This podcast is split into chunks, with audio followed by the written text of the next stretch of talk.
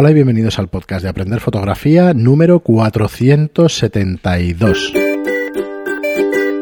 Hola, soy Fran Valverde y como siempre me acompaña Pera la Regular. Hola, ¿qué tal? Ya se me está pasando el dolor de cabeza, se nota. Muy buenas, pero sí, ¿no? Sí. Segundo intento de, de empezar el Sí, por podcast. eso. Pero bueno, va a ser el definitivo. Muchas gracias por veniros, muchas gracias por escucharnos. Estamos en el programa 472. Recordaros antes de empezar con, con unos cuantos comentarios que tenemos.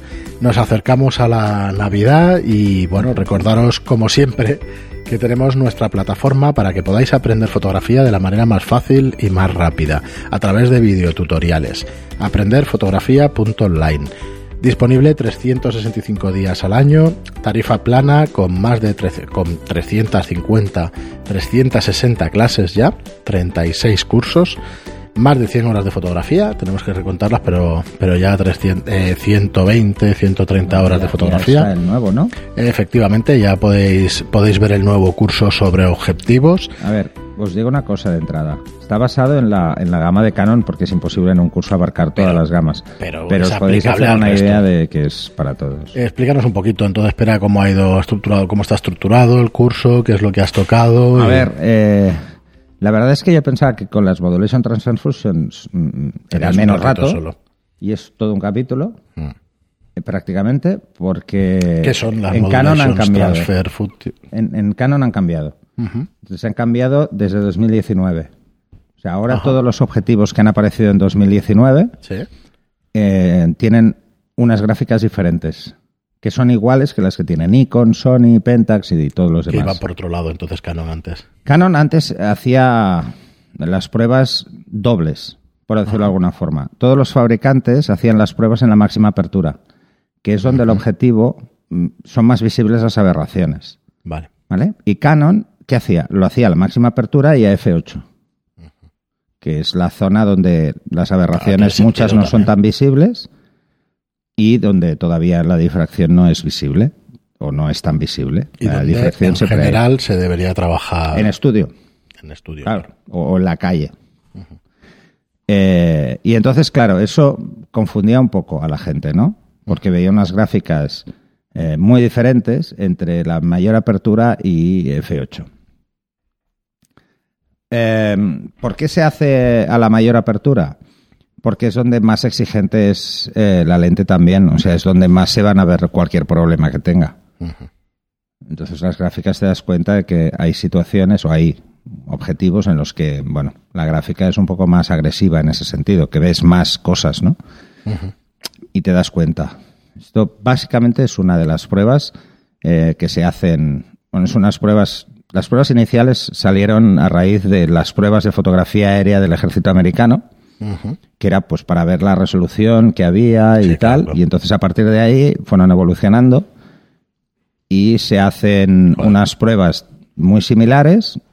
Bueno, es un estándar básicamente. Y luego a partir de esas pruebas se hace eh, todo un proceso por ordenador para hacer la simulación del resto de- del encuadre. Claro, no se puede hacer en todo el encuadre a la vez. Y entonces el ordenador lo que hace es calcular el nivel de nitidez y tal, y hace una serie de cálculos para estimar cómo será toda la curva. Eh, explico qué son y cómo se leen. ¿Cómo se leen las antiguas y las nuevas? El orden es inverso. Y ¿eh? el Las resto de, de lecciones, bueno, das un, re- un repaso, un A ver, recorrido a todas las hacemos una lentas. introducción, que es las los objetivos. Luego explico, lo tengo en la cabeza, espera, que lo tengo aquí, el- el- Ah, el- sí, el guion, si me enviaste, sí. que os, os Ya sí lo podemos lo ver. pasé por, por WhatsApp, Y si no lo tengo aquí. el guion. Pero vamos, el curso son dos horas cuarenta, ¿eh? O sea que... sí, tan- tantos WhatsApps eh, tengo por medio. Mira, pues, tengo aquí yo Os he el perdido. Espera, es que lo he no, perdido. tienes lo de la introducción, luego las tecnologías básicas. Exacto. En tecnologías básicas lo que hago es explicar eh, para que la gente entienda pues qué es una lente UD, qué, qué es el La nomenclatura digamos, ¿no? LMD, de los- qué es el bueno el diafragma, cómo- qué es por qué se llama así. Eh, bueno, todos los componentes que es que es el IS, los tipos de IS que, ha- que hay, porque al final hay tres tipos de I. IS, está el, IS tradicional, el dinámico y el híbrido. Entonces, bueno, pues este tipo de cosas que son genéricas en todos los fabricantes y que, bueno, pueden ayudar a entender mucho, pues, qué es estas cosas, ¿no? ¿Qué son los motores de enfoque, los tipos que hay, mm, porque unos son más caros que otros o porque, bueno, básicamente se ve enseguida.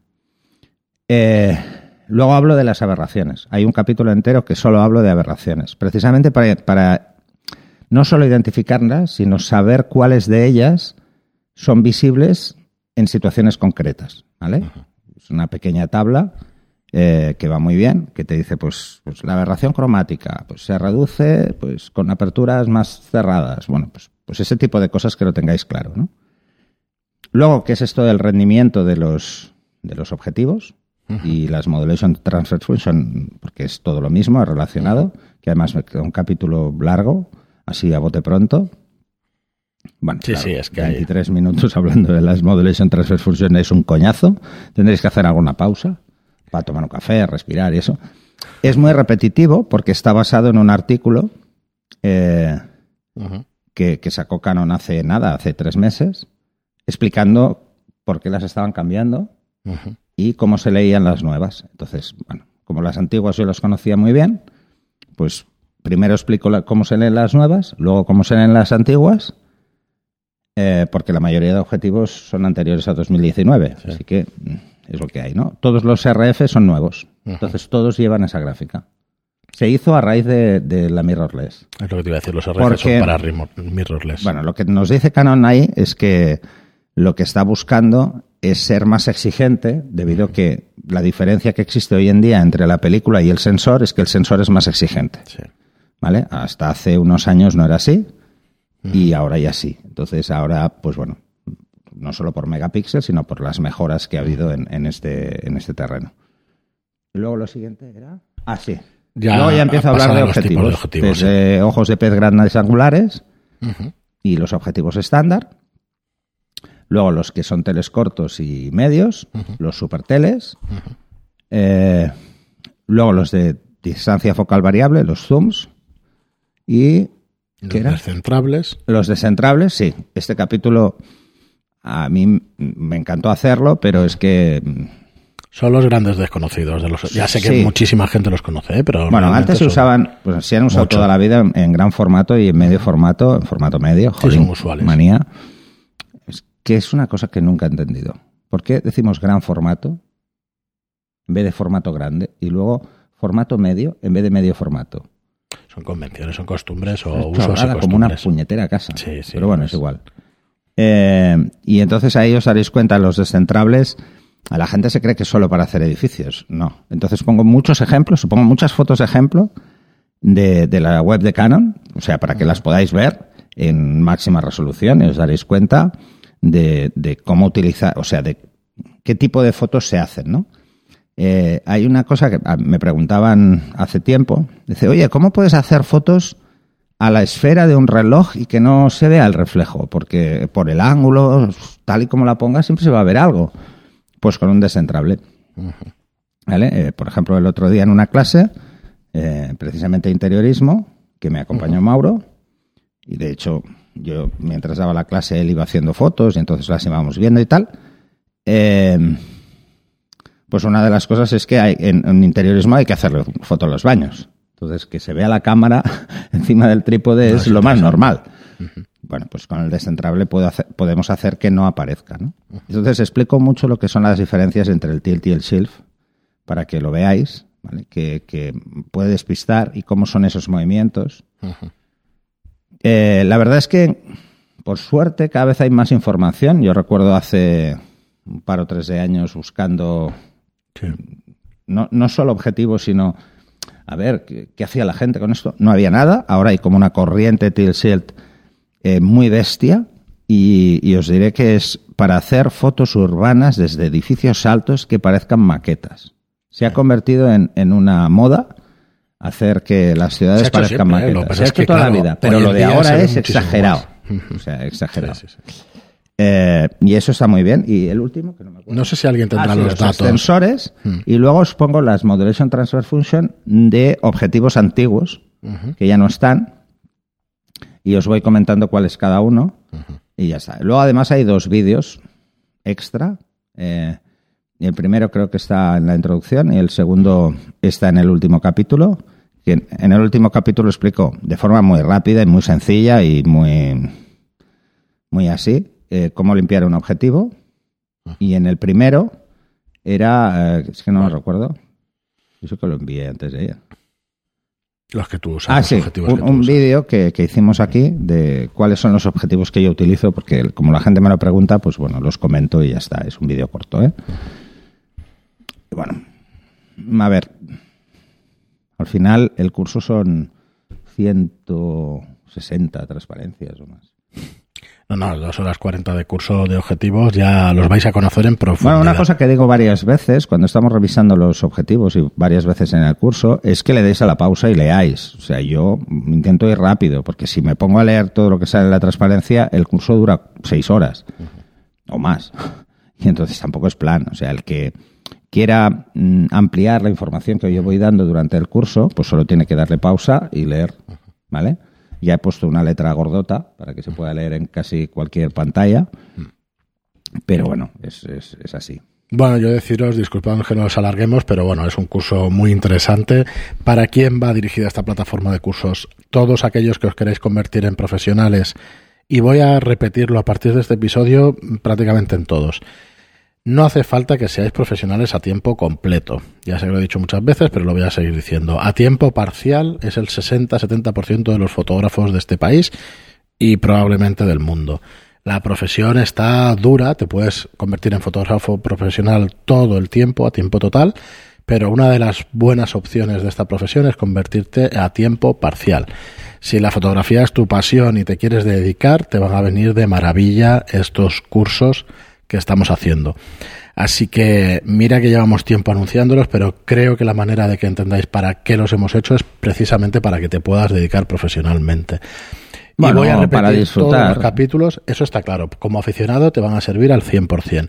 Pero sinceramente, si vuestro objetivo es convertiros en, en fotógrafos, aunque sea a tiempo parcial, que eso de aunque sea no está bien dicho, porque a mucha honra ser a tiempo parcial, porque siempre podréis dar el, el paso a tiempo total vuestro, bueno, vuestro camino es ver estos cursos porque de verdad que os ayudarán muchísimo eh, a convertiros en, a esta profesión, a poder hacer esta profesión. No necesitáis nada más que estar en estos cursos y vamos sumando disciplinas pues programa a programa o curso a curso, mejor dicho. Mm. Así que ah, os invitamos a que los veáis. He oído en todo el curso de, de, hablar de óptica a nivel de física, ¿eh? o sea, no hay nada, ya lo veréis. ¿eh? No, no, de hecho yo entiendo que los grandes angulares yo no he podido ver los tres en medio.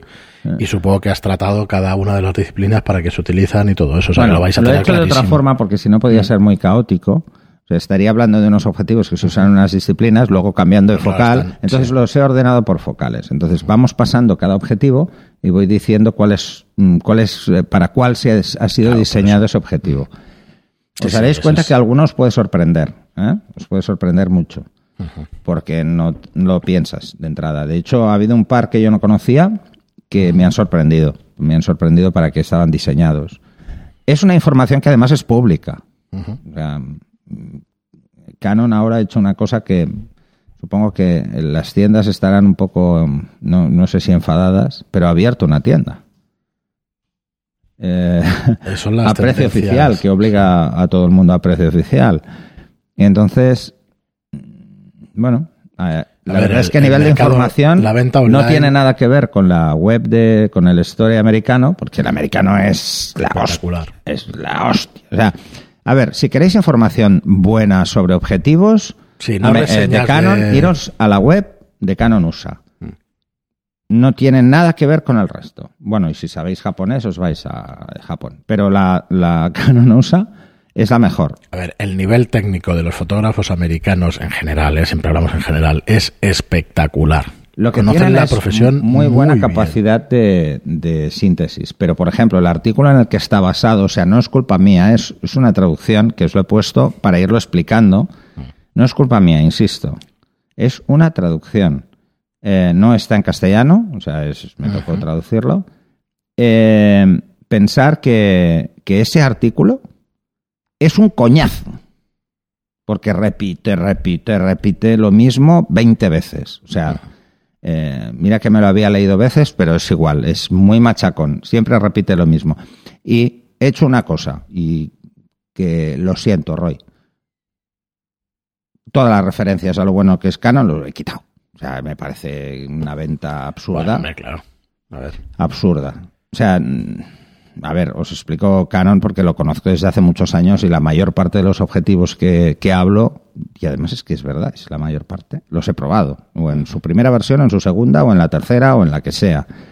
Entonces, bueno, pues os daréis cuenta de que, de que bueno, que hay mucho donde rascar, que las Modulation Transfer Function es bueno que entendáis cómo funcionan, o al menos sepáis interpretarlas, porque pueden ser engañosas si no lo hacemos bien entender el concepto del centro a la esquina, que es algo que al principio cuesta mucho entender, que además depende mucho de la focal, que eso sea más marcado o menos marcado, que depende del tipo de lentes, que sea más marcado o menos marcado. Por eso la primera parte, cuando hablo de, de cristales UD, super UD, fluorita, es bueno entender ese concepto, porque os daréis cuenta que luego eso aparece, o sea, en la gráfica se nota, y, entonces es un argumento, insisto, es un argumento más a la hora de escoger un objetivo.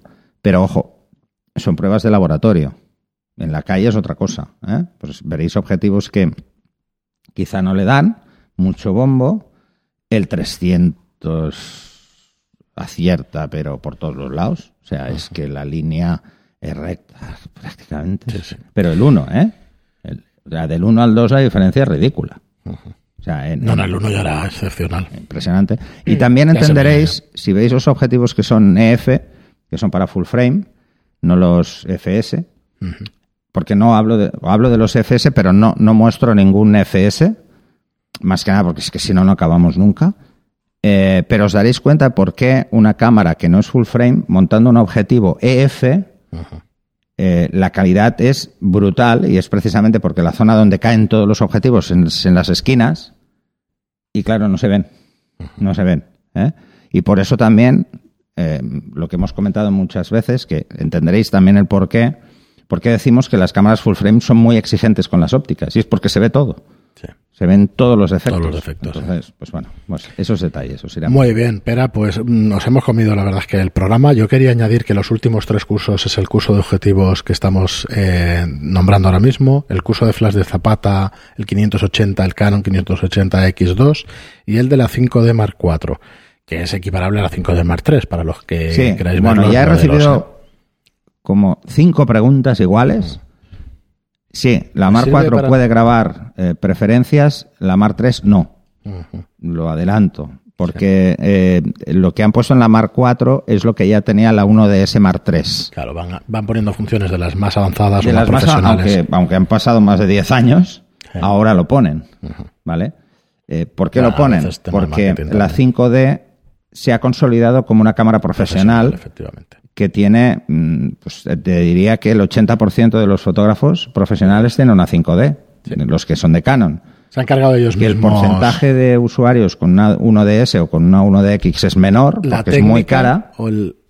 Son cámaras muy caras, valen el doble. Es que... Es que de la 5D a la 1D es el doble, casi el precio. Sí, pero tecnológicamente eh, joder, es que son tan parecidas que la técnica misma o la tecnología misma se ha cargado los modelos superiores. Sí, pero por ejemplo en la 5D siguen compitiendo con Nikon y otras en la carrera de los megapíxeles, cosa que nunca han hecho con la serie 1. No, es otro concepto. Bueno, pero, porque no, pero al final tiene lógica. Pero si la calidad es la que es en la Mark 4, ¿para qué necesitas una 1D? Es que el grip es lo que más. Bueno, el, el sensor de la 1D es otra historia.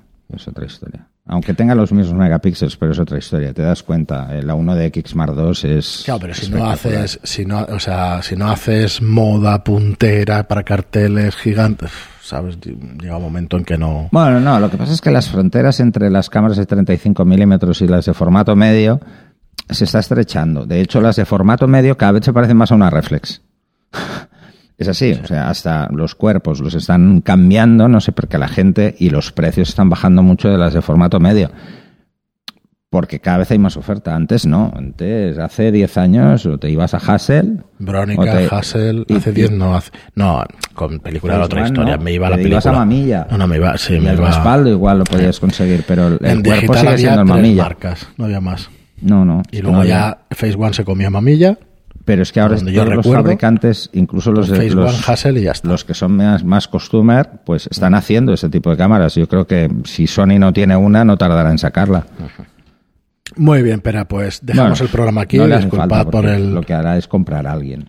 Y ya está. Sony lo compra y punto. Bueno, lo ha hecho toda la historia. Bueno, No sé, Sony es una gran compañía y a mí me parece espectacular. ¿Quién? Sony. Sony, Sí, sí, sí, me Sony. parece espectacular, no tengo nada que decir de malo No, de esa no, marca. Bueno. Sony es- muchísimas es cosas una seguro, pero en este caso Muy puntera y muy seria. siempre lo ha sido y lleva De años hecho, y tiene años y años. de ¿eh? Nikon importante, muy importante. De hecho, los sensores de Nikon ahora son Sony. Con Sony, sí, hace años. Hace ya unos años. ¿sí? Así son que, bueno, espectaculares. es en serio. Muy bien, pues muchísimas gracias a todos, como os digo, siempre por estar ahí. Gracias por vuestras reseñas de 5 estrellas en iTunes y por vuestros me gusta y comentarios en iBox. Gracias y hasta el próximo programa. Hasta el siguiente.